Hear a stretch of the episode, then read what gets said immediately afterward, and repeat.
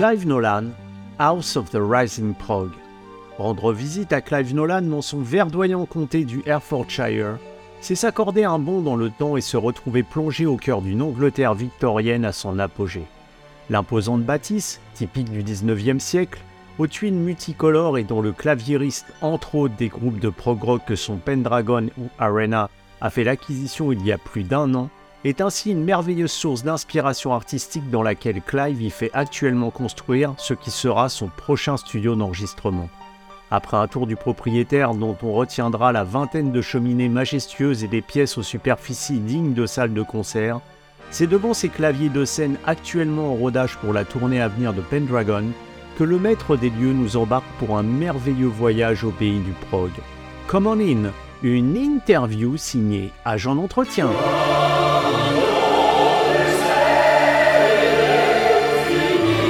Clive, hello. Hello. So, Clive, uh, I read that your first contact with rock music was when you were 17 and uh, you borrowed, I think, I think was uh, 20 pounds to a school friend and you went to a record shop. There you chose an album only from the cover and it happened to be the, the classic live album of Genesis Seconds Out it's like it was written. What was your your first impression when you discovered the album with uh, your musical and classical background? Oh, well, you know the story. Yeah, I, I know. yeah, I mean, I, I, I really did. I just went to the shops and I, w- I looked through those albums, and they none of them really meant anything to me because I up until that point I'd led a very quite a closeted classical education as far as music was concerned. I could tell you a lot about Beethoven, but nothing about anything that outside of that. So uh, I really chose the album purely on its cover. I like the sort of epic nature of all the lights and all the rest of it. I thought that looks good. It could, you know, if if the Sex Pistols had had that cover, I'd have been I'd have been doing punk. But as it as it turned out, it was this band Genesis, and I I took it home, and I remember uh, I put it on for the first time, and I you know I started listening, and I wasn't quite sure what to make of it. You got to be completely different to anything that I'd really listened to before. What I liked about it, what I gravitated to, I suppose, was the fact that it had quite a lot of, in my mind, classical structures. It wasn't a pop song, verse, chorus, verse, chorus, mm. chorus. You know, it had that slightly bigger structuring where themes were carried on and developed and everything. And that is exactly the same as the stuff that I listened to anyway. So there was a kind of a classical feel to it. And then there were a few bits and pieces on the album the uh, the first time I listened to it, there's a few things I just gravitated to, and I thought, oh, that's actually I really like that. So then I listened to the album again, and then that would pop out, and it just, I, you know, I didn't stop listening to it. By the end of the weekend, I'd listened to that album quite a few times. And then I just walked back into school the next day, and I just remember sitting down at a table with a group of friends. I said, "Hey, let's form a band," okay. and that was. Uh, been downhill ever since. But uh, yeah, that's uh, that's that's how it all sort of began for me. Was listening to that album and thought, wow, I'd like to do that.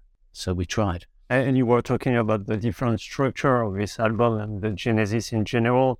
Uh, this Genesis live album contains uh, 23 minutes of the classical epic moment, which is a uh, Supper's Ready, mm-hmm. Uh, which is considered by many at the quintessence of uh, prog rock. Did you immediately like uh, the magical journey of the Supper's Ready, which combines uh, like uh, English Gothic biblical imagery or even Greek mythology in some kind of uh, an odyssey? Yeah, it was probably Supper's Ready that got my attention first. I mean, I've got to be honest, I can't remember now the detail of it, but I remember, again, you see, you, did, you know, for my purpose, it was nothing unusual to have a longer piece of music. I mean, I, I spent my life up to then listening to symphonies and piano concertos, yeah. so you know, kind of made sense. So yes, I mean, listening to that and, and the way that that developed, I think was probably the, the kind of hook point for me of, of the whole kind of Genesis thing. It's a powerful piece. I mean, it's, you know, I think nowadays it's almost like people have studied it so much. It's sort of, you, you often see a band and they'll play their, their epic and it's like they've got a piece of tracing paper and they've traced over Supper's Ready, and then they've sort of put it on a new picture. And I, I've literally, I've sat and watched these bands do these these songs, and you can just say, "Oh yeah, here we go. Here comes the apocalypse in nine eight. Oh, there's the bit, and, you know, and you can actually identify. Well, I mean, yeah, well, take Grendel for starters, but uh, you know, uh, it's that sort of thing. It, it, was such an influence on bands. I think we we did a song in, in Sleepwalker, which was my first sort of attempt at a rock band, and it was called Fallout. sort of, you know, sort of post-apocalyptic, all the rest of it. And I went down exactly the same route. It was like, you know, you, you, you learn as you go. And as you were saying, Clive, your parents were piano teacher, and even if you, you play the piano now and then, I think you were more into cello and violin. My main instrument was violin, Yeah. and my second instrument was cello, and I, I sort of potted around. Yeah, I sort of because they were piano teachers, I, I think I sort of rebelled against it. I just I, it's what you do as a child, isn't it? So I didn't really want to learn piano. Ironically, of course, there was a piano in the house at all times, sometimes two, and I would sit there playing, and then my dad would lean in and say, "Well, why don't you try that finger?" Okay, yeah. So I was, I was sort of getting lessons without even noticing. Hmm. Um, but uh, yeah, uh, the, my main instruments were violin and cello. When you decided to form a band, as you were saying, uh, did, did you decide to go on the piano because uh, everybody was playing like the guitar? And the... Should have been any. I, I just filled in the hole that was there. You know, what do you? Well, I, I've just started learning drums. Fine, you're the drummer, and you know, I'll play a bit of guitar. Right there, you are. So it was. Um, yeah, yeah, it was pretty much exactly that, and and it was even to the point when I I, I kind of went home and I said, right, I'll, next week we'll have a piece of music, and I sat there and I wrote this piece of music. It's called The Traveller. It's really really basic, but I just wrote it, and of course it, because of the way that I always worked, I wrote it out on manuscript paper. I came in on the next day. Here we go, lads, mm-hmm. and they all kind of looked at me, and of course nobody read music. So the next thing I had to do was learn each instrument so that I could show them what to do but um, uh, luckily it was very, very, very simple. But nevertheless, it was it was a, a it was a learning process. We I remember the very first thing, the very, very, very first gig I ever did with with Sleepwalker. We did in in the the library at King's School, Gloucester, and in in the break time they would do these library concerts. So we we set up in the library and we did this one song, and then later on in the year we did a, a like a, I'd written enough music. We did a gig and we played in the school hall and it was absolutely packed. And I suspect, uh, I often say it was probably the best gig we ever did. It's been downhill ever since then, really, you know. Sort of. But uh, it was it was good. It was an interesting experience. I mean, we were rubbish, but uh, you know, it was it was a learning experience. Yeah, I know that you keep some tapes of uh, Sleepwalkers in your cellar. Yeah, you, you listen to it sometimes. hidden in the vaults. No, I don't listen to any of that stuff except if I'm putting together. I did put. I was. qu- I, did, I was quite brave. I did put some Sleepwalker on a um on one of these sort of compilation CDs, and I did. I'm pretty sure I did. Um, can't remember now, but uh, I think there's some of it is available to somebody can hear. But I mean, it's, it, you know, it's it is pretty grim. Uh, but you've got to learn somewhere. You've got to kind Yeah. of, you know, you've got to make your mistakes. And I, I, I knew nothing about rock music, and I came at it purely from a sort of, if you like, a classical perspective to start with. And it took me a while to learn that people don't read music, and, and, and there were there were all sorts of weird things that I used to have a problem with. Like, for example, when you when you do, uh, you you're learning. Well, I'm going to call it classical. It's not, you know, it's a bit more complex now. When you're learning classical, you're not supposed to use what they call consecutive fifths, and um, it's one of those rules that you learn from Bach. You don't use consecutive fifths, but of course, in in in rock music, you're doing all these parallel chords. And I was like, we can't use consecutive fifths. Oh, shut up! It's kind of like okay.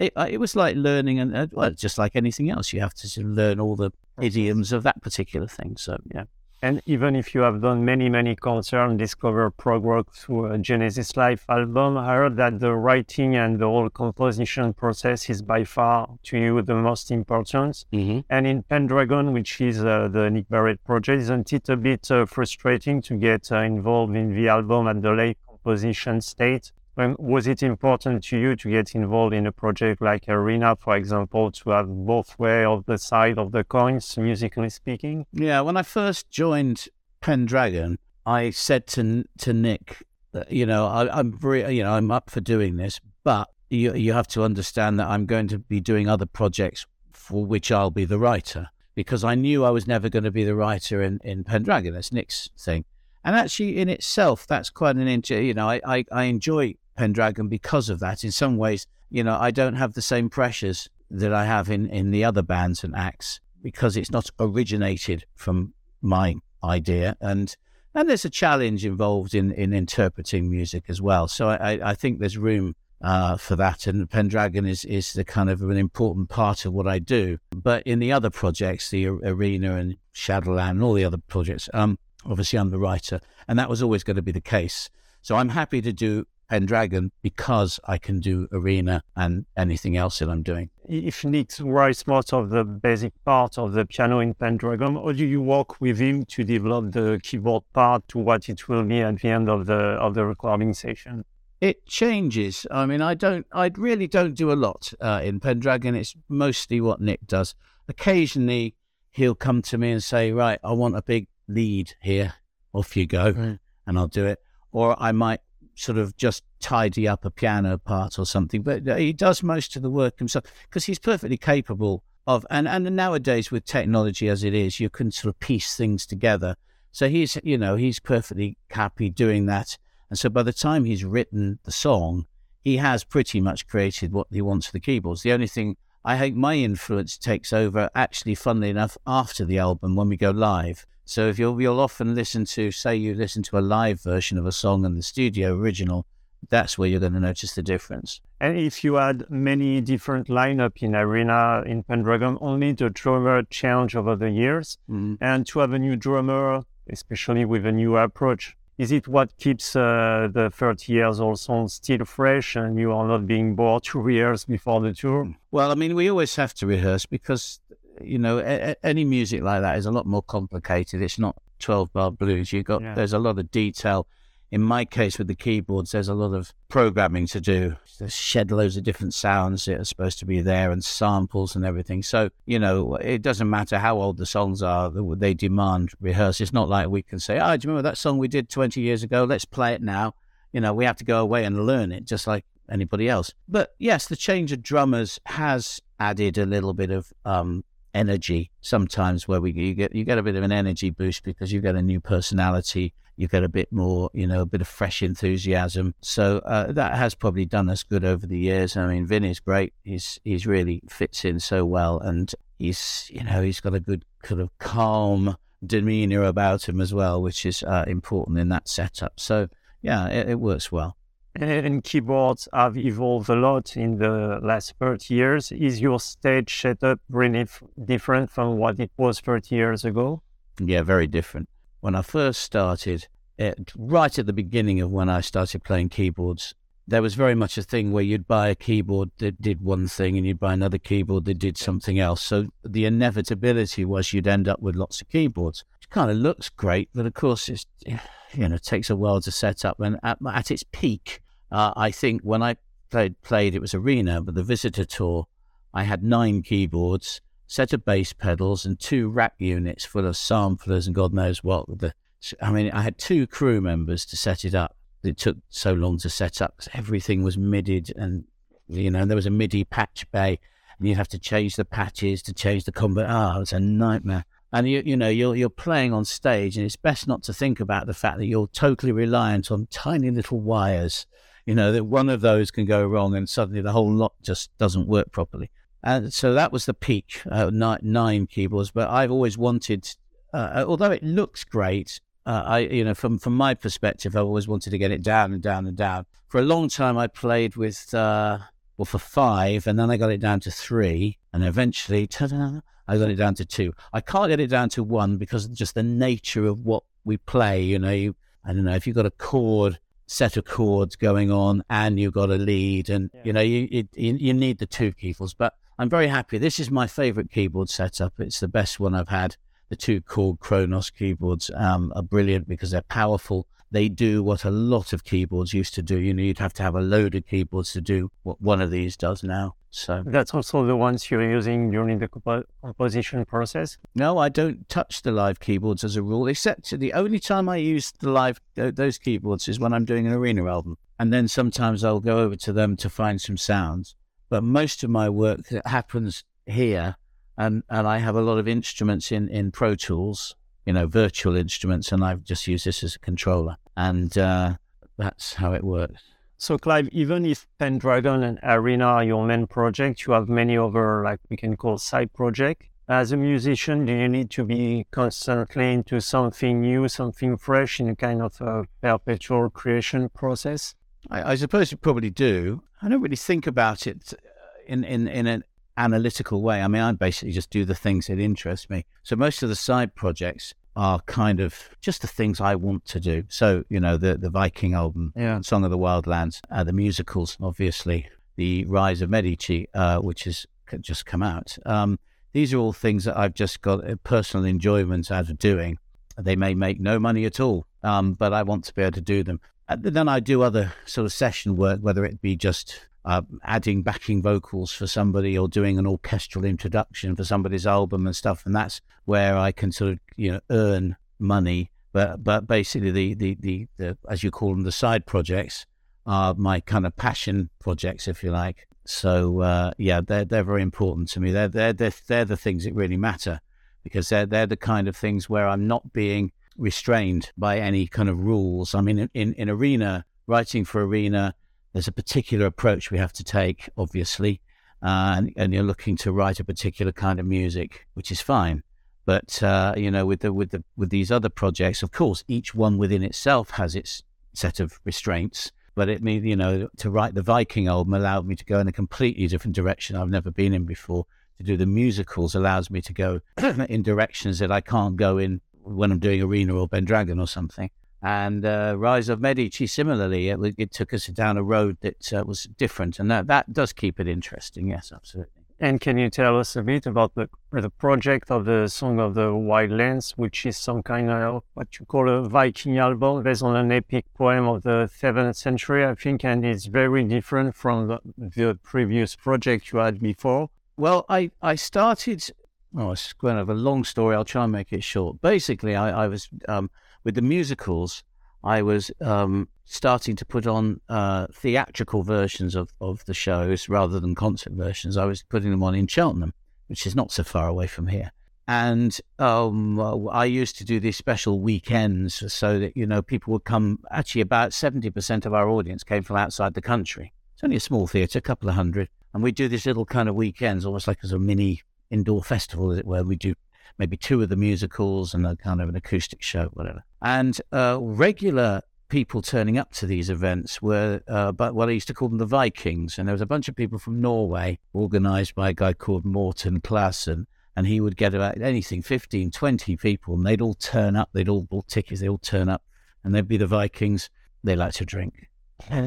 and um, I didn't really know them. I just was aware that they were some of the people coming to the show. And then one morning, because I, I, used to stay in a hotel just behind the theatre, so it's just close to the theatre, and I was sitting there having my breakfast, and this sort of uh, the sun was suddenly blocked by this figure. I looked up, and it was Morton and a couple of other guys. And he said, "I wonder if we could talk." I said, "Yeah, sure." So they sat down, and we started talking, and he wanted to know what it would, you know, what it would take to get a performance of Alchemy into Norway. And I said at the time, well, the, it's going to be expensive because basically you've got, you know, anything up to 20, 25 people.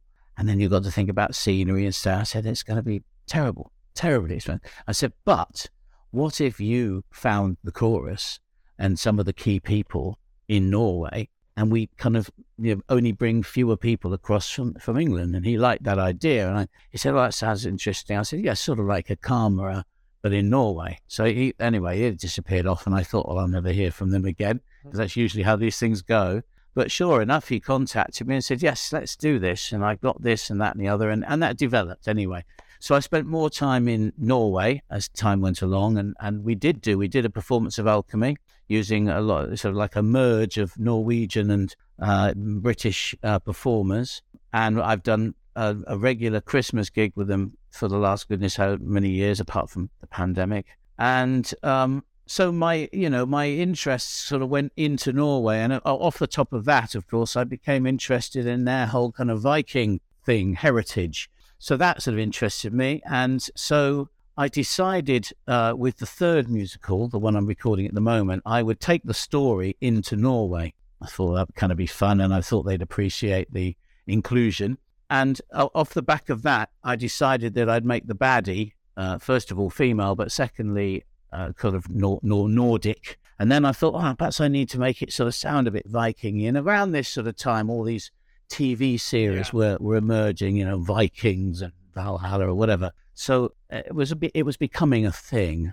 And so I sort of went online and I looked up Viking bands and I discovered uh, Wardruna and uh, Danheim and various other bands like this, and I absolutely loved it. Loved it. I just thought oh, this is great, and and also uh, I loved the, the, the TV series, all that stuff. It, it really appealed to me. Up until then, my main my main interest is always Victorian, but this really captured me as well. So I, I, I after a little bit of study, not much, but a bit, I wrote one song for the new musical, like some years in advance and I sort of used some of these Viking things and sort of took into account the sort of the chord progressions that we use and all the rest of it. And I sort of wrote that very first bit, and I loved writing it so much. I thought I got to do an album of this.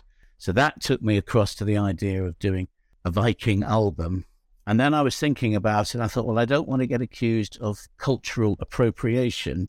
Uh, you know, taking a Viking story and you know, because that that was quite a you know, there's a lot of that around nowadays. Everyone's sort of picking away at everything you do. Yeah. So I thought, well, actually, there's one story. It's English. It's it's Beowulf. It's an English story about a Viking. So I mean, I can't really be in trouble for that. So I decided I'd have a look. So I I, I sort of dug up the books of, uh, you know, the the full poem of of uh, Beowulf. I found a good translation. I found several actually, and reread it because I sort of had read it in the past.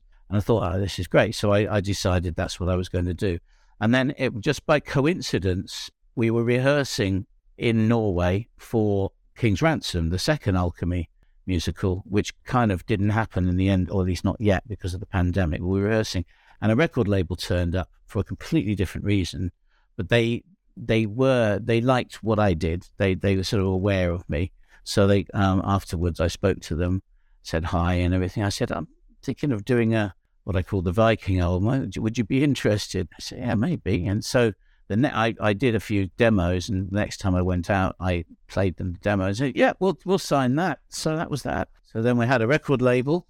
I had the incentive to do it, and and I put together this album. And of course, it was recorded mostly in the pandemic. It was due to be recorded straight after the Pendragon tour. The tour got cancelled due to COVID. We were halfway through the tour, and we had to make a run for home.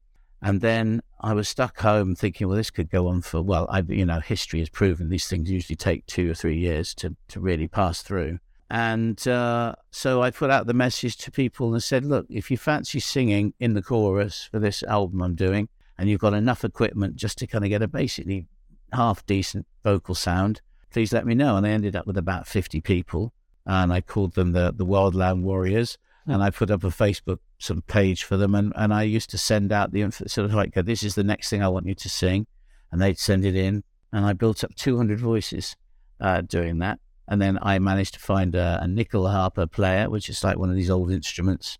Turned out she was living in England as well, so I and I so most of that album was recorded virtually. I think the only thing I recorded was the drums at the studio when we had one of those breaks during the COVID thing when suddenly you could have six people in the house or something. And so I brought the drummer in and we did that. So it was recorded. It was very much an album of the pandemic as well. So I'm, I'm particularly proud that we sort of managed to make that album against the odds, really. And you were talking about this album and this inspiration in a poem. When you're composing, do you need some time to visualize the music, like making a movie in your mind to to to compose a song? Well, I am um, completely driven by visual elements. That, that is how I write. I was saying somebody else, I, have only ever written one uh, sort of non-visual, there's a word and I can't think of it at the moment, but it's sort of just one piece of music that was just a piece of music.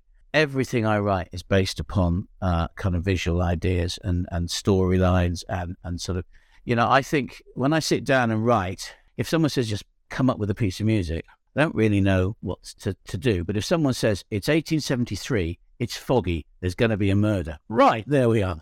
Yeah. And and um, you know, so I, I I rely very much on on a sort of visual, uh, cinematic sort of way of thinking of it, and and that's why you know when I decided because nobody knows what Viking music sounds like. Not, in, but we know certain instruments that existed then, and we there are very few re- reports, even written reports of of what Viking music sounded like. So it's a kind of a free slate, clean slate and uh, you know, obviously, Wardruna have created their eh, version and and Danheim and etc. Um, so my version, uh, I decided to be cinematic, quite a bit, a lot more cinematic than those bands. So that's how I've sort of gone down that particular route in my in my sort of version. So you have got the orchestra Then you've got the layer of what I call the Viking instruments, even though strictly speaking, some of them aren't. But you know, and then obviously you've got the singers, the, the massive chorus and everything. And you know, so it was always intended to be this big epic thing.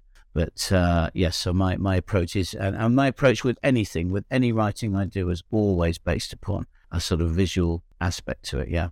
And last question, when I came in, I saw that you were working on, a new project apart from the Pendragon tour. So what else are going to be your project for the future, Clive? Well, at the moment, I'm working on the, the third alchemy show uh, musical, which is called The Mortal Light. And um, up until this uh, this musical, I've always treat I've always sort of said, okay, well, I, I need to kind of limit the time because tradition dictates if you do a West End musical, Act One is an hour. You have a 20 minute interval, and Act Two is 50 minutes, and your standard musical will follow that sort of pattern, give or take five minutes. And there's a reason for that. You've got to get people who've got to be able to go away from work first, change, and then go to the theatre. And the other end of it, they've got to be able to catch tubes and everything to go home. And very often, a musical will fail in the West End purely because it's too long. They did, um, what's it called? Um, Gone with the Wind. Uh, that went into the West End uh, there was nothing wrong with it specifically, you know, the songs and all the rest of it, but it was uh, long, three and a bit hours long, and it failed within two weeks, I think. And uh, my my theory is not necessarily absolutely the thing, but I think half of it was because people couldn't get there early enough. It was because it started early to compensate for the end time. So anyway, so I've been I've been quite uh, strict about how I've done these musicals in terms of the lengths and everything until this one, and I just thought, nah, you know, it's not it's not like it's getting into the West End. Why, why should I worry about it? If anyone wants to put it in the West End one day, then they can worry about making it shorter. So this one's quite long; it's about two hours and twenty minutes long, but uh, it's good. I'm enjoying it, and and it's it's all written, it's all um, you know done and ready to go. Apart from the fact that I've got to get the, the recording finished, and for about a year since moving house, it's been sort of sitting on ice while I've been doing just about everything else. And it's a few weeks ago I sat down and I got to grips with the chorus parts that I had sitting around unedited and, and worked out what needs to still be sung and done.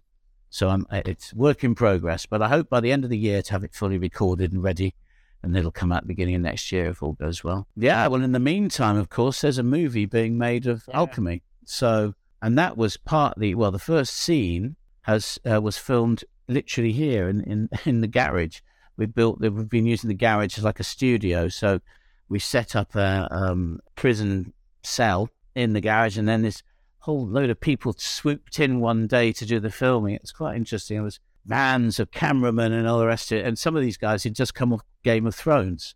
Uh, you know they really knew what they were doing because i was looking at this scene and thinking i don't know does it look realistic? But you look at it through the i can show it to you. You look at it through the the, the lens uh, and all of a sudden, I was thinking, wow, actually, this looks quite good. So we filmed the way it's being done, the, the production company are doing it literally almost scene by scene. So like raise the budget, do the scene, raise the budget, do the scene. It's not because it's not Hollywood. It's not like someone slapped down four million pounds on the table and off you go, lads. So it has to be done, you know, on a much, much smaller scale than that.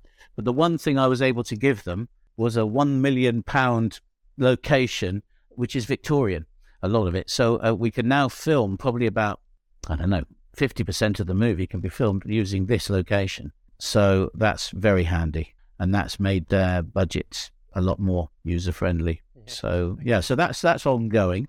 And as I say, the Rise of Medici album has yeah. just come out, um, which uh, is just you know literally we've been promoting that for the last uh, couple of weeks and uh, that's that was also an album that we mostly made during the pandemic. So um, yeah, a lot came. I mean, I, you know, I wrote about five albums during the pandemic. It was great because I was actually at home. There's nowhere else to go, nothing else to do, and I had the time to do it, which I don't normally get. You know, the, that's my biggest problem is you know with touring and the things I have to do. I I don't get as much time as I want for writing, and because writing you can't. Well, I can't do it you know, 10 minutes there and 20 minutes there. I've got to literally have days and days where I'm just uninterrupted.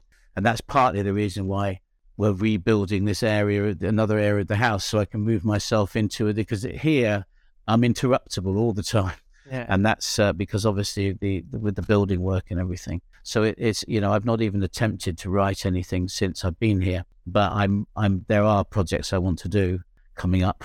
I want to do a sequel to the to the Wildlands not a Vikings, but a sequel to the project, but not so much the subject. So I have that in mind. So I've got to get this musical finished, and then I want to write another one. But um, and I've just been told, I just literally a few days ago I had a message from Mick in Arena. So I think we've got to start writing a new Arena album. Okay. So um, yeah, that's uh, that's going to lurk at some point, turn up. Uh, yeah. Okay, Clive, thanks again for this interview. Pleasure. Okay, thanks. Bye.